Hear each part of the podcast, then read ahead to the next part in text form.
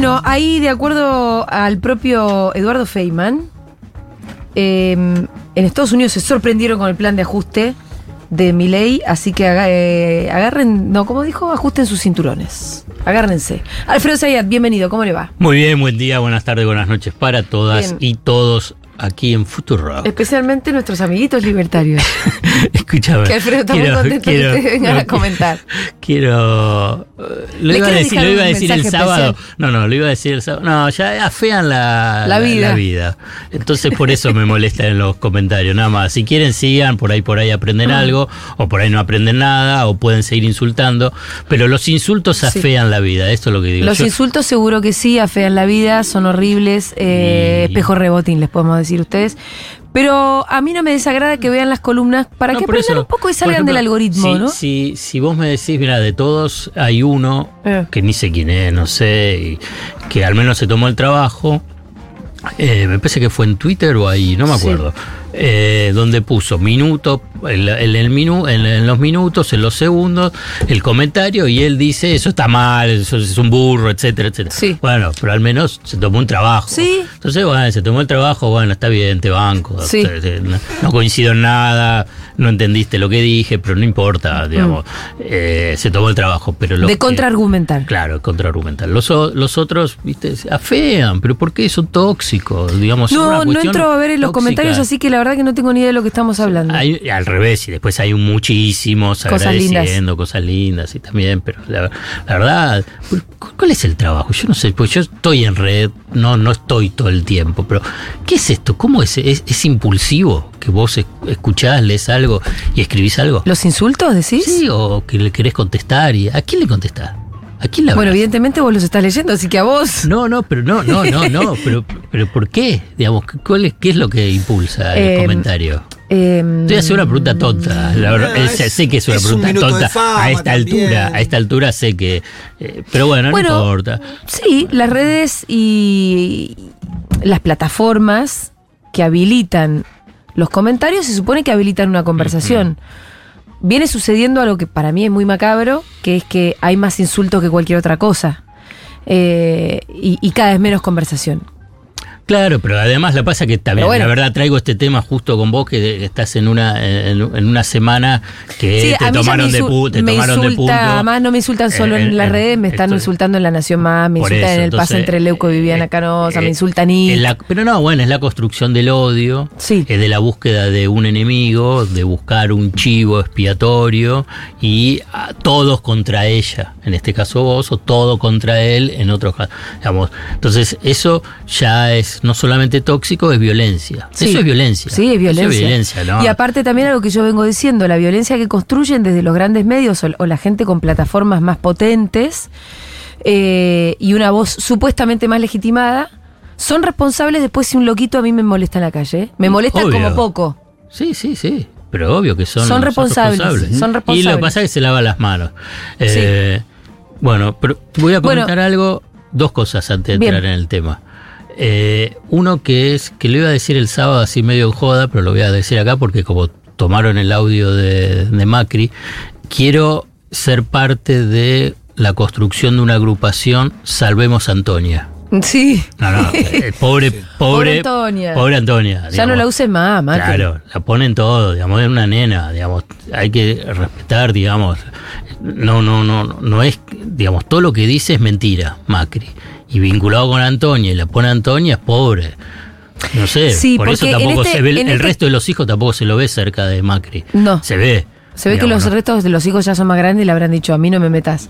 Lo más gracioso es cuando pone en boca de, Alto- de Antonia eh, algunas expresiones o pensamientos muy profundamente gorilas y facitoides. Y uno dice, pero es una nena, ¿por qué le va a molestar Por eso. la existencia de Baradel? Por eso, salvémosla, salvémosla, pobre. Deja que tenga su infancia tranquila. claro. Tendría que estar pensando en ponis eh, y en unicornios. Pero la verdad que la madre Y- tendría que protegerla, ¿no? Sí, también. Bueno, pero tampoco me voy a meter ya en la familia, ya estoy- me estoy metiendo en muchas otras cosas. Pero vamos a hablar de política Sí. previa antes de ir a lo económico y en lo, y en lo político para ir en línea con, ¿te acordás el jueves posterior a las elecciones que yo dije, acá falta un abrazo a la militancia, a la micromilitancia? Sí.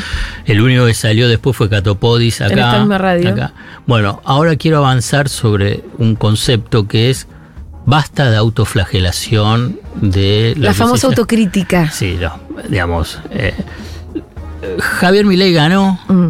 con legitimidad 56% en la El balotaje. balotaje, pero él sacó el 30%. Sacó el 30% en la primera vuelta. sí, Lo que se le adicionó es voto en contra de. sí. Voto en contra porque no quiero a Massa, porque no quiero al peronismo, no quiero. Bueno, esto es lo que se le adicionó. Digamos, no son absolutos, digamos, porque la que tiene, la característica que tiene la derecha, y eso lo vivimos con Macri, o sea que tenemos memoria cercana, que cuando ganan pasa a decir el resto no existe. Y existe un 44%. Cuando gana, gana de la derecha, anula al resto y por consiguiente tienen que disciplinarse para darle gobernabilidad. Que no es lo que hacen cuando pierden. Vos fíjate que cuando pierden se ponen en un bloque, pero, pero muy, muy fuerte y no te dan un centímetro. Sí. No, pues pues fíjate, no, no, no pudieron aprobar nada Alberto los No, últimos años, es después de la primera eh, de las elecciones medio término. No fueron otorgadores de gobernabilidad. Y cuando fue, cuando empezó la pandemia, en pandemia, salieron directamente a, a voltearlo. Digamos, a Sí, to- sí. todas las políticas públicas y las políticas de salud. Aparte, haciendo una oposición de verdad eh, tremenda, ¿no? Porque ponerse Bueno, a decir por que las vacunas sí, que no, que la Pfizer sí, que la rusa no, la verdad es que Bueno. es lo más destructivo que puede Bueno, haber. Estamos en pandemia, muchachos. Con Cristina pasó lo mismo, no hubo, no le dieron presupuesto tampoco a Alberto, digamos. Esto es lo como funciona, ¿por qué? Porque respetan, respetan a sus, si querés, sus votantes, sus electores, su representación política. Este 44% tienen que hacer lo mismo. Digamos, porque viste que está la presión de si hay que darle gobernabilidad y hay que darle tiempo y es débil en el, en el gobierno y entonces bueno, tenés que apoyar. ¿Qué tenés que apoyar? Tenés que apoyar si querés apoyar. ¿Por qué te, digamos, te No. psicopatean en el sentido de decir, ah, bueno, entonces si no vos vas a ser responsable, que yo no voy a ser, digamos, nadie va a ser responsable de el fracaso de lo que fue Macri, porque inmediatamente tiran la culpa como que vos sos el culpable, digamos, los que se oponen, porque para cerrar, viste que Con la ah, teoría de ponen palos en la rueda. claro, viste que ellos dicen la- que ellos van a gobernar por los argentinos de bien. Sí, es ¿no? horrible la expresión. Sí. Bueno, Peligrosísimo. yo soy parte pero yo soy parte entonces de los argentinos del mal. Claro. Claro, claro, es peligrosísima Bueno, esa expresión. Sí. Peligrosísima. Orcos. Está bien. Dijo orcos. Bueno, está bien. Pero, pero no, yo no lo hablo en términos políticos, ¿eh? Porque yo tampoco estoy de acuerdo con la idea de la resistencia. No hay resistencia. Yo tengo convicciones, tengo ideas, yo me mantengo en mis ideas, yo no tengo que resistir nada. Mm. Yo tengo que decir, mira, yo pienso esto. Y esta es mi ideología, mi convicción, mi, mi cosmovisión del mundo. Yo te respeto, bueno, ganaste las elecciones o incluso sos dominante en todos los medios de comunicación. A lo largo de toda mi carrera, bueno, yo mantengo lo que yo lo que pienso, yo no tengo que resistirle a nadie, porque en realidad vos tampoco resistís cuando sos oposición o estás. Lo que haces es mantener tu, tu línea editorial, tu política es tengo que destruir al otro. Digamos, Clarín resiste. Digamos, Clarín no resiste. Clarín tiene su objetivo, tiene sus políticas y las lleva a la práctica.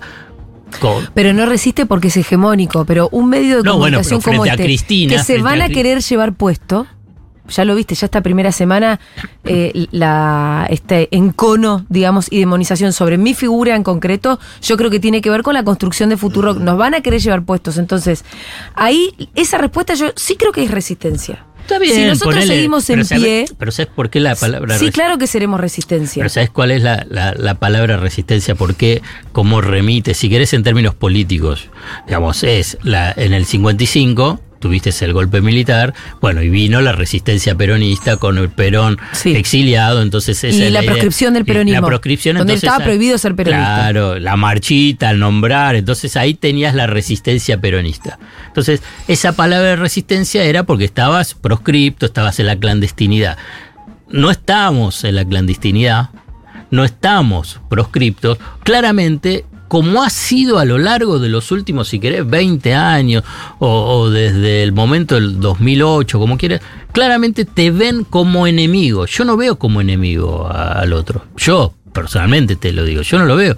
Veo a alguien que piensan diferente, que te tienen todo el poder y yo tengo la posibilidad de interpelarlo y molestarlos.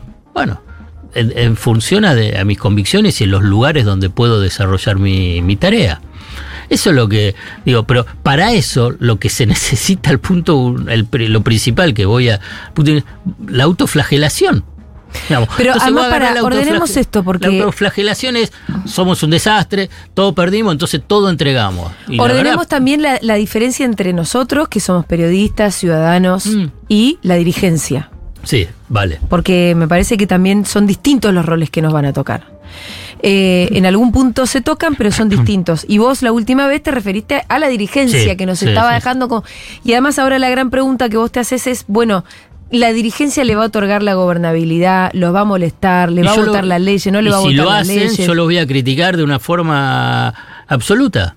Independientemente que se digan que, que- que son de la oposición o no. Pero ahí también me parece que la pregunta es más bien estratégica, porque también es, bueno, ¿cuándo y cómo? ¿Nos vamos a indignar desde el día cero? No ¿Tenemos si- espacio para indignarnos y salir a hacer una marcha y otra y otra? sé si marcha, Contra cada una yo. de las medidas que vayan a tomar, siendo que vino avisando todas las medidas que iba a tomar. Bueno, ahí es otro de los puntos que también quiero interpelar, digamos. Pero, digamos, yo no sé de qué forma.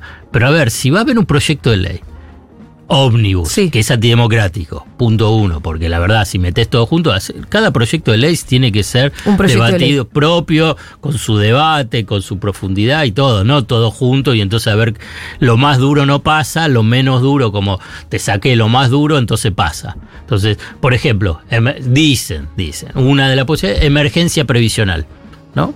¿Qué significa? Bueno, el sistema está quebrado, entonces si el sistema está quebrado, bueno, no se puede hacer los ajustes por la movilidad jubilatoria porque eso es indexatorio y como indexa la jubilación por la inflación pasada, bueno, eh, no vamos, vamos a dar aumentos por decreto y suspendemos la ley de movilidad. Y yo no estoy de acuerdo. ¿Cómo vas a votar eso?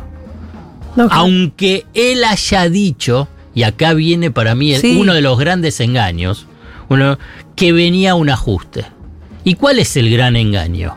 Y que muchos todavía lo siguen repitiendo. Es que él avisó qué es lo que iba a hacer. Mentira. Mentira. Él primero, ¿qué es lo que dijo? Dolarización. Sí. Ya eso no va. ¿No? Dijo dinamitar el Banco Central. Eso no va. Y dijo ajustar a quién. a la política. Bueno, no ajustar a los jubilados. ¿Vos escuchaste que decía ajustar a los jubilados? Ajustar. No, él no lo decía.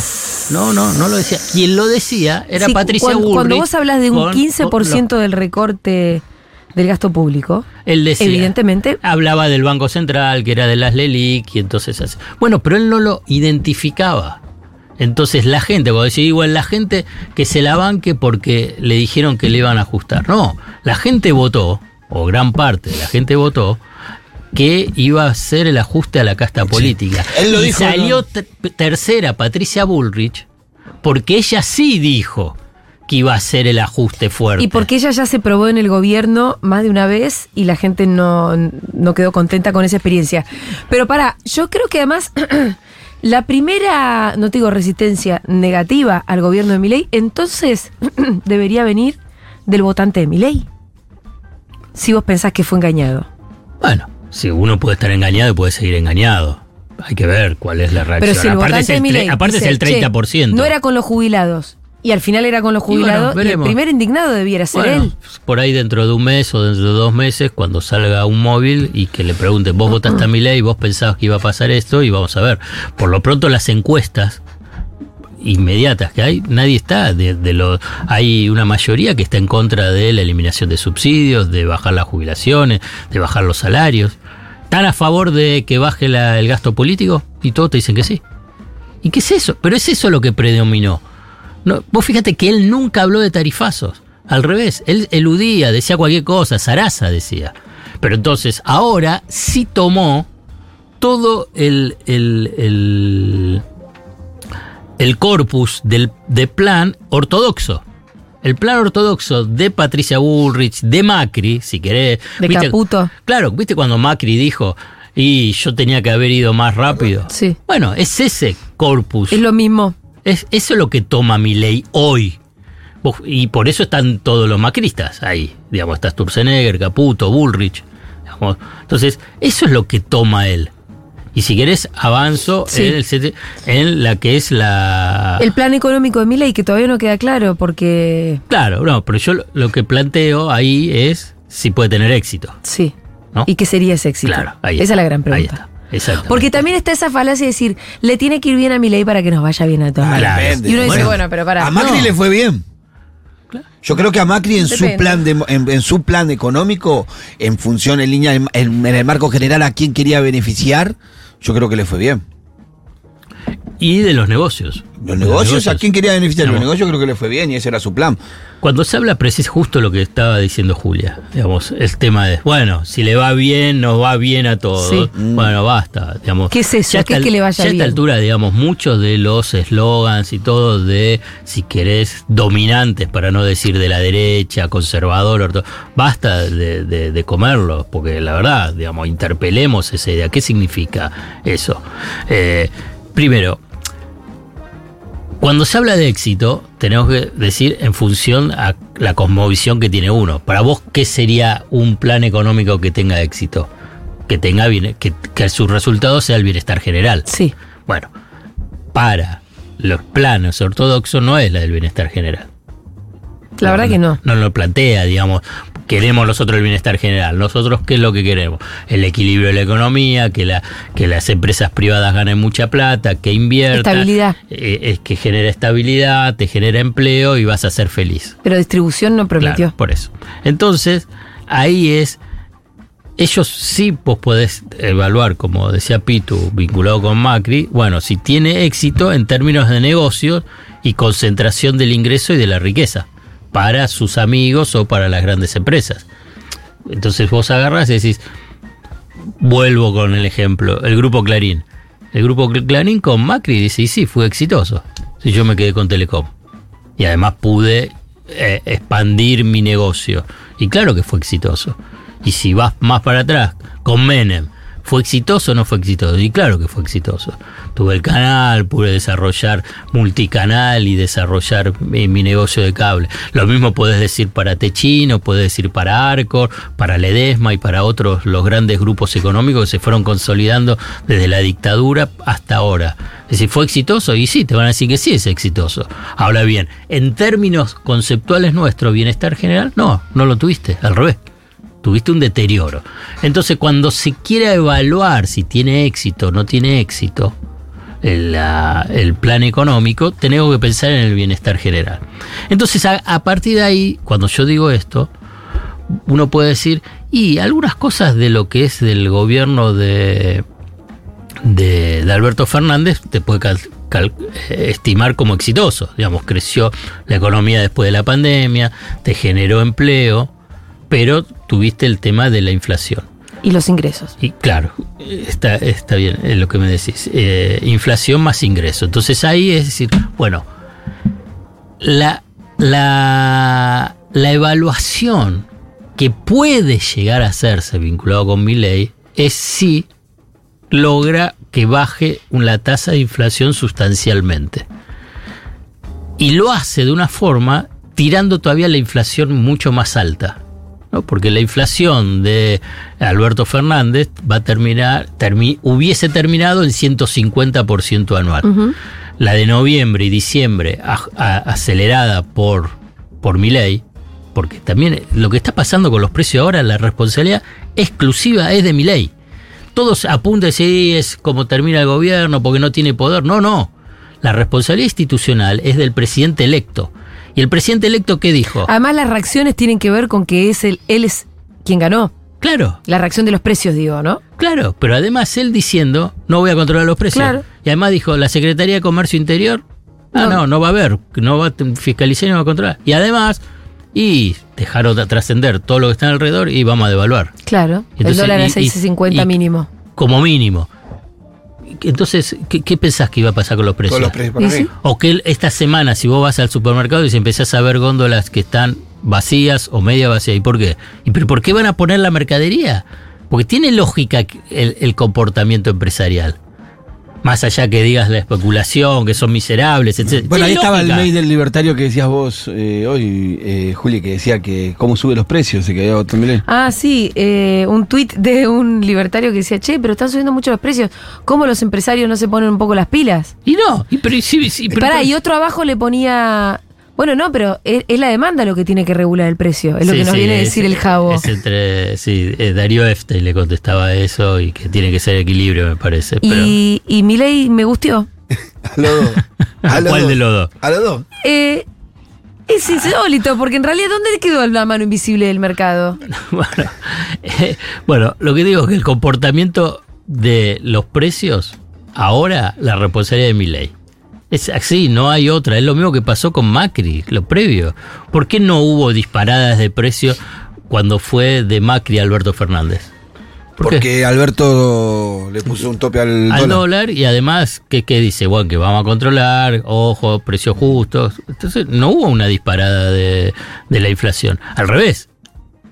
Y ahí hubo mejores ingresos porque hubo un... Bono. Bono, apenas subió hoy un Claro. bono. Después vino la pandemia y bueno, volvió todo para atrás, ¿no? A nivel de los ingresos. Pero entonces, ¿la responsabilidad entonces de quién es? Bueno, es de mi ley. Entonces lo lleva a un nivel de inflación, qué sé yo. No, no, no quiero tirar números porque la verdad ni sé. Pero trae 300, 400% anual. El año que decide desde Desde ahora, ahora, al claro. diciembre que el Entonces- año que viene. Entonces, si, digamos, si, si sigue así, diciembre, depende de lo que haga el lunes, ¿no? Depende de lo que haga el lunes, por el tema combustible, tarifas eh, y devaluación. Bueno, entonces lo va a tirar a 400%. Entonces, cuando lo baja a 150 va a ser un éxito. O cuando lo baje a 100 va a decir, ah, ¿ves qué cómo- bajo que está la mirá cómo lo bajamos, cómo lo bajamos. Entonces, eh, ahí es, yo por ahí me Y adelanto mucho porque te ya están diciendo y ya le están otorgando toda la responsabilidad de la inflación que se viene a la pesada herencia de este gobierno. Entonces, si después también baja esa inflación con recesión y desempleo, bueno, no mejora el bienestar general, que es lo que planteamos nosotros como objetivo. Porque puede bajar la inflación. Pongamos en la hipótesis de que puede llegar a bajar la, infla- la inflación con una brutal recesión. Ya algunos estiman que la, la economía puede llegar a caer el año que viene entre un 5 al 6%. Es un drama, ¿eh? es una depresión, es eso. Ya no es recesión. Entonces, con una inflación, Eso es un desempleo muy alto. desempleo muy alto, más eh, una, una inflación, no sé, 200, 300, no sé, depende qué, qué es lo que haga. Esto es un punto central. Sí, Entonces vos podés de bajar la e inflación. bueno, pero puede llegar un momento que baje la inflación. ¿Y eso qué? ¿Y eso es éxito? No. Eso es éxito. Porque esa es... por No, ahí- la inflación de un cementerio, ¿no? Exactamente, la paz de los cementerios. Claro. Entonces vos agarrás y decís, pero ¿por qué digo esto? Porque los que nos escuchan y no lo vivieron, vaya a los libros de historia para ver la convertibilidad, digo, porque no es hace mucho. Y bueno, la convertibilidad te bajó la, la inflación. Y Y, sí. muchos quedaron atrapados. Dice, sí, bueno, pero vos tenías una tasa de desempleo que se estaba disparando. Y ahí es donde nacieron los piqueteros. Los piqueteros no estaban desde 1900, Sí. ¿eh? Ahí tenés la conflictividad social que tanto hincha las pelotas también a los propios libertarios. Entonces, Eh, entonces vos ahí tenés esa, esa, esa paz de los cementerios. Es una propuesta eh, que, que excluye a mucha gente, ¿no? Que por ahí trae estabilidad, pero con mucha exclusión. Si compra el paquete a pleno de lo que es un ajuste regresivo, sí. ¿Y qué es un ajuste regre- regresivo? Es buscar un equilibrio o un superávit fiscal con eh, bajando el gasto público. Y eso es como, hablando de mascota, como decíamos al comienzo, es el perro mordiéndose la cola. ¿Por qué? Vos tenés la actividad económica. La actividad económica genera la posibilidad del Estado cobrar impuestos. Impuestos, recaudar. ¿no? Recaudar. Por ejemplo, el IVA, ¿no? Y ganancias muy vinculados con la actividad económica. Si la actividad económica baja, recaudas menos. Sí. Y si recaudas menos, ¿cómo logras el equilibrio fiscal? Tenés que hacer más ajuste. Si haces más ajuste, la economía sigue Sigue. cayendo. Y entonces recaudas menos. Y entonces tenés que seguir haciendo el ajuste. Es del ajuste infinito. Entonces, esto llega un momento que Explota. explota porque no va. Entonces, si a vos esto le sumás que querés bajar impuestos, que es lo que dice eh, mi ley, porque de esta forma es que es mejor, le sumás más desequilibrios. Y que además de que se lo sumás más desequilibrios ah, con inflación, tenés que la deuda, que es en dólares, no se licúa, no, no, no disminuye. Entonces, si vos cada vez vas achicando más tu presupuesto para lo que es el gasto, para, para el resto de los rubros y no de la deuda, el peso de la deuda, el pago de interés de la deuda cada vez mayor. Entonces se hace insostenible la posibilidad de tener el equilibrio fiscal como que se hace imposible pagar la deuda. Entonces vos fíjate cómo es ese camino, es camino de recesión, más que no lográs ese equilibrio fiscal y con estallido de, eh, del tema de la deuda. Ahora bien, ¿cómo puede funcionar? ¿Cómo puede Lo que funcionar? Yo quiero decir para lo que nos está escuchando. Nos morimos, decir, nos morimos 30 millones y esto funciona. cómo puede funcionar, que es la gran apuesta. Es la gran apuesta, es la concepción, porque yo quiero, comparto con todos ustedes cuál es la concepción que tienes, porque uno puede decir, pero escúchame, no son tontos, entre comillas. Claro. No, pues si, si vos lo, lo explicás de una forma tan lineal, tan fácil, de que ellos no se dan cuenta, no saben. Bueno, la concepción que tienen es que es, esa, propuesta que se hace a nivel económico y social y político, de logramos el equilibrio fiscal, que bajamos, bajamos los impuestos, tenemos un poco de recesión, eso va a generar que el sector privado confíe, diga, ah, bueno, esta son serios y voy a apostar y voy a invertir más. ¿Por qué Como serían serios por hambriar a la gente? Porque no, sí. es- no hay otro. Esos son los, el segundo semestre, los brotes verdes, ya la escuchamos. Bueno, esa. pero así funciona. no- pero así yo- yo- pero así digamos, yo trato de ponerme en, en- en el esquema de razonamiento que tienen ellos para tratar de comprenderlo, porque si, si vos agarrás y decís, no solamente Argentina, en el mundo no funciona.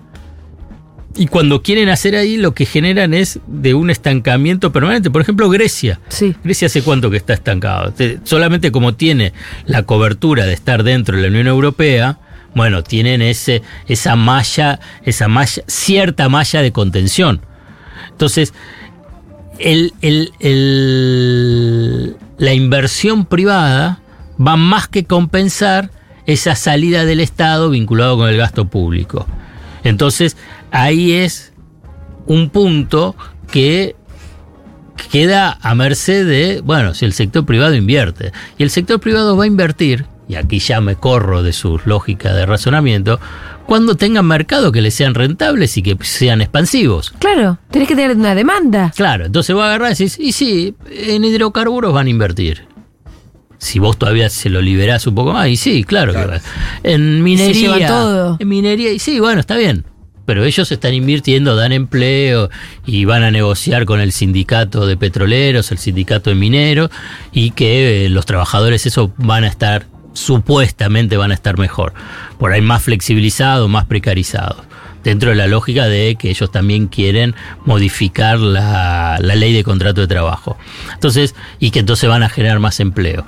Entonces, la lógica es que esos, esos sectores expansivos de recursos naturales van a generar una política, una, un- una influencia de expansión al resto de la economía. Esa es la lógica que tiene. Derrame. No, va- no va a funcionar. ¿Qué es el derrame? Digamos, yo lo ¿Cuál es la lógica expansiva? No, no va. a fu- Y bueno, si vos agarrás, si vos pensás, no sé, Neuquén, Mendoza, Santa Cruz, la industria de hidrocarburos, la producción de hidrocarburos explota, todavía mucho más, explota en el mejor sentido de la palabra. No con el gas. combustión. claro, entonces eh, la- desarrolla, viene, se, de Mar del desar- Plata, offshore, se desarrolla la, la industria de servicios, la, la provisión de servicios, la provisión de servicios, eso es lo que genera mayor desarrollo comercial y bueno, ahí tenés esa, esas políticas de expansión, son de enclave, porque vos agarrás y si las provincias que no lo tienen, Claro. ¿qué es lo que hacen? Entonces, pero como Argentina tiene muchos recursos naturales, vos agarrás y decís, bueno, minería la vas a poder tener en cordillera, en la zona centro tenés toda la producción agropecuaria. El litio. eh, pues, claro, en, en las del norte con litio. Entonces vos agarrás, apostás a, y es que lo que apuestan es a una economía de desarrollo de, re- de- de extracción y de producción de recursos naturales que permita el crecimiento de la economía. Y por consiguiente, de así lograr el bienestar general. Lo que sucede. Es un salto de fe. Claro, que las experiencias en Argentina, a diferencia de otras economías de enclave, que uno puede pensar que ha tenido así de desarrollo de recursos naturales, ¿Qué quiere decir tiene otras. Y es de que desarrollas la producción de En un hidrocarburos. lugar claro, específico. Y de, de producción de hidrocarburos, ¿no? Y entonces vos agarrás es eso. Digamos, si tiene poco. eh, encadenamiento productivo. Digamos, eh, extraigo petróleo, pagamos el petróleo, saco gas, saco el gas y listo. Entonces, bueno, lo que sucede es que la Argentina, lamentablemente para esta concepción que tienen, digo lamentablemente para la concepción que tienen, conservadora, es que existió el peronismo. Y no estoy poniendo como un elemento positivo, simplemente que existió, objetivo, existió el peronismo que transformó la estructura socioproductiva eh, argentina. La transformó. A diferencia de otros que también tienen esos recursos naturales, la transformó. Entonces generó un desarrollo de trabajadores industriales, de industria, que con algunos eslabones no incorporados dentro de la producción nacional y por eso se tiene que importar, pero que es de otra, es otra forma de organización social. A lo que aspiran es que eso se rompa, que no exista. Es muy difícil porque de- existe. sí, pero cuando hablas de otra forma de organización social, te referís a trabajadores formales, sindicalizados, eh, a una clase media. Claro. ¿A qué te estás refiriendo? Sí, eso, A todo, eso. todo eso. Que vos, que por ejemplo Es Chile no tiene. No. Ni Chile, ni Perú. En Brasil puedes encontrar Mm. en algunas zonas industriales que puede ser de San Pablo eh, y en algunos otros lugares que puede ser tener industrias, pero y Brasil en los últimos 20, 30 años se avanzó el proceso de desindustrialización y más de extranjerización. Eh, Venezuela, Ecuador. eh, No lo tienen. No lo tienen, no lo tenés. Por eso es tan diferente la Uruguay ni hablar, eh, Paraguay, Bolivia, no lo tienen. No tienen esa, esa estructura socioproductiva. Lo que lo hace, ese cambio de estructura, ¿no? La estructura. Entonces, se hace muy difícil, todo, digamos, pero eso es la eterna revancha clasista que desde el 45 está empuja en la Argentina. Y por eso se da esta suerte de péndulo. Adelanto a mi lo- col- Sí. nota del domingo. Ajá. porque estoy pensando mucho eso. Sí. Entonces, porque vos agarrás y decís, ahora va el péndulo para el otro lado. ¿No? Entonces vos agarrás, ¿cuánto tiempo? Digamos, si vos agarrás, es, es muy desgastante. Por ahí para los chicos, para los jóvenes, chicas, chiques, digamos, es como que es algo nuevo. Pero, porque tampoco de decir, bueno, mirá la historia, bueno, pero no lo viví, qué sé yo. Pero si, si, si te pones un poquito a, a- a mirar la historia, a entenderla, a que te atraviese un poco la historia, y dices, pero pará, ¿cómo fue? Esto fue el desarrollo industrial que tuviste desde, si querés, del 45 al 76. Después vino la dictadura, después vinieron los 90, después vino eh, el kirchnerismo, después vino eh, Macri, Sí. después vino Alberto Cristina, que estuvo ahí más o menos. Sí. Y después ahora va a, a Milei. Pa, pa, pa, pa, pa. Va a agarrar. Ningún país se puede desarrollar así. No. Vos ves cualquier otro eh, eh, país, digamos, a nivel de cómo fue su sendero, no tuvo este péndulo. Es un péndulo, digamos, la verdad, es, es, de, es demoledor. Es demoledor, digamos, porque por eso también existe toda esta, esta- esa, sensación de incertidumbre, inestabilidad permanente, que le da una capacidad a los argentinos fenomenal de Sí, sobrevivencia. y culpa de las elites. Y sí, tiene una... ¿Y por qué nosotros tenemos peores elites? ¿Qué, ¿A qué hora es? no sé. pero porque eso la verdad que eh, medio- fácil, fácil, Sí, fácil. digamos rápido, es como se distribuyó la tierra en Argentina. A diferencia de Totalmente, Aust-. Australia. Explícale eso a la gente. Australia, Estados Unidos. Digamos, son tres ejemplos, Sí, sí. digamos, a nivel. Ahí está el embrión de, el embrión de las élites. el- la Porque las elites, las elites, ¿qué pasó? Digamos, acá se dio, no sé, un millón de hectáreas, un millón y medio de hectáreas a la familia Martínez de Oz. Es una barbaridad. Vos no encontrás uno en Estados Unidos en el momento de la distribución de la tierra. Es muy lindo cuando, si tienen ganas, invito a que estudien eh, cómo se distribuyó la tierra en Estados Unidos. Bueno, un lo, poco contá- es- lo, lo lo hacen hasta- lo hacían hasta en forma geométrica. Cada farmers, cada Eh, e- es la, la historia de la conquista del oeste. Sí. Hay mucha narrativa sobre eso. Todos los western y, y un montón, ¿no? Sí, pero no se la llevó una sola no, por familia. eso, pero por eso te digo, pero en, en esa película que ustedes están las caravanas que van hacia el oeste donde no hay nada y son familias que a cada una le dan un pedazo de tierra para que la trabajen. Los farmers Sí. eran, digamos, los granjeros. No iban los Martínez II y se quedan con la mitad del país. Claro, entonces, ¿qué es lo que pasa? ¿Qué- ¿Cómo se constituye el sujeto social, la conciencia social de ese dueño de esa tierra? Dueño de una tierra muy fértil, que tiene una renta extraordinaria y diferencial a nivel internacional por la fertilidad del suelo y por el clima, cosa que no es que invierten nada, digamos. La fertilidad del suelo más el clima hace que esa producción agropecuaria tenga una productividad mayor y por consiguiente salga al mercado internacional con mucha más competitividad que uno que quiere producir trigo en, en otra parte del mundo. Eso le generaba una renta extraordinaria. Pero esa renta extraordinaria estaba concentrada en muy pocos, muy pocas familias. Entonces, esa ganancia extraordinaria que generó una élite de consumo suntuario y fugadora de capital, porque su faro pasaba a estar en el imperio dominante del momento que era Gran Bretaña. Viste que hay libros, películas, que cuál es la la uno de, de las anécdotas es que llevaban las vacas y tiraban manteca al techo Sí. en, Claro. en- en sus viajes a Europa. Sí. ¿Y por qué esa era la lógica? ¿Entendés? Manteca al techo es, me sobra tanto. O que iban a Francia y qué es lo que traían las, la- los mármoles para los grandes palacetes. Bueno, ¿cómo lo generaba esa riqueza? Solamente porque tenías una extensión de tierra tan fabulosa y, con unas condiciones tan extraordinarias que generaban unas fortunas eh, impresionantes. Entonces, eso es lo que generó. Bueno, ¿qué es lo que pasó? Esto por eso y él, él ¿Y por qué? retoma, Eh, él claro. retoma mi ley, ¿eh? Porque él retoma el Todo el tiempo habla de la generación del 80. de que es 1870. esa, la de la manteca al Sí, techo. Claro, esa de las élites, pero ojo que a nivel político la verdad que fue avances extraordinarios también hubo en ese, esa, en esa generación del 80, ¿no? No, un montón, ¿eh?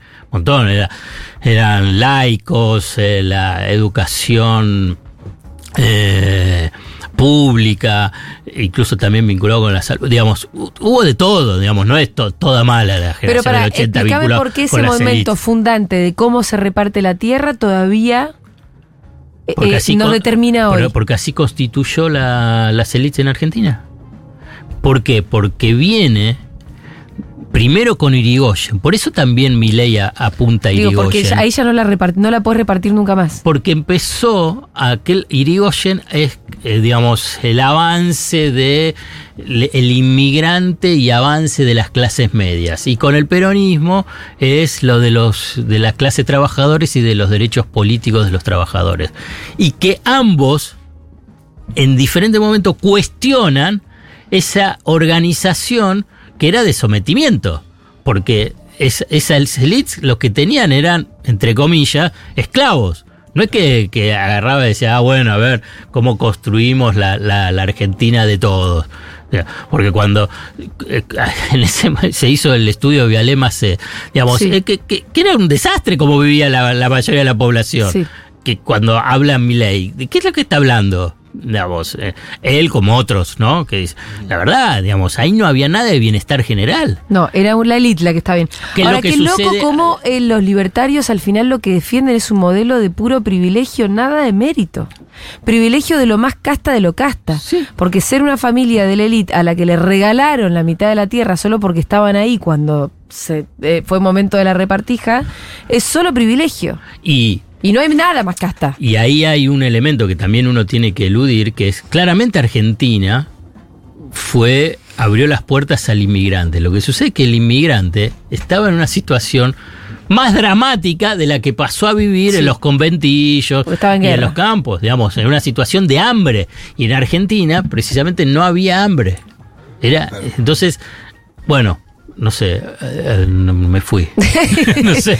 Bueno, un poquito una clase de historia económica también. Pero, pero pa- ah, para tratar de entender. eh, No, porque vos decías, pues, estábamos haciendo un poco el raconto de el, eh, el péndulo. En el Claro, que ahí está, ahí está. Gracias, Yo te dije, gracias. ¿por qué somos distintos? Claro, ¿Cuál es nuestro problema? Y hablamos de la llega élite un- y del llega peronismo. llega una edad que uno empieza a hablar y necesita que No, pero viste que la, la tensión es entre Sí. la élite y cuando irrumpe el peronismo. Bueno, por El eso. peronismo surge también porque se zarpan en privilegios. Claro, lo que pasa que, bueno, eh, sí. Y, Lo que y ahora se verá, es- ahora se verá. Tampoco, ojo, yo no, yo no, no, no es que, ah, qué maravilla el peronismo ahora. todo- no, no, tratar de entender el proceso histórico. Sí, y como Eso es que fuerza social también. Claro, hay que tratar de entender el proceso. ¿Qué sé yo hoy lo que puede representar el peronismo? Capaz La que verdad ya nada, sé. ¿no? Pero sí saber que si se zarpan en privilegios y dejan afuera las mayorías, esas mayorías en algún momento van a querer su Por tajada. eso, ahí está. Entonces va el péndulo y entonces dice, vuelve. Entonces, que, que todos van a perder y no van a perder, porque si vos vas a liberar los precios, las grandes empresas de alimentos y bebidas todavía van a ganar mucho más de lo que ya está, ya ganaron durante estos durante estos años, que se ven los balances. ¿Qué es lo que va a pasar con las empresas petroleras y van a ganar muchísimo más de lo que ya estuvieron ganando. No es que todos pierden cuando se hace este ajuste regresivo. Esto es lo que también hay. Viste, cuando te dice, y, ah, y, y van a ser duros. ¿Duro para quién? Decilo. Cuando viste que dice van a ser duros. ¿Duro para quién? ¿Podés precisar para quién? Sí, para ¿Y por- Arcor no. ¿Y por qué? ¿Y por qué va a ser duro? ¿Por qué va a ser duro para los trabajadores? Para formales, informales, jubilados. ¿Por qué? ¿Por qué también tenés que.? ¿Por qué las clases medias también las tenés Me encanta que cuando seguir dicen, castigando? dicen, alguien va a tener que pagar la fiesta. Y uno dice, ah, hubo fiesta entonces. Sí.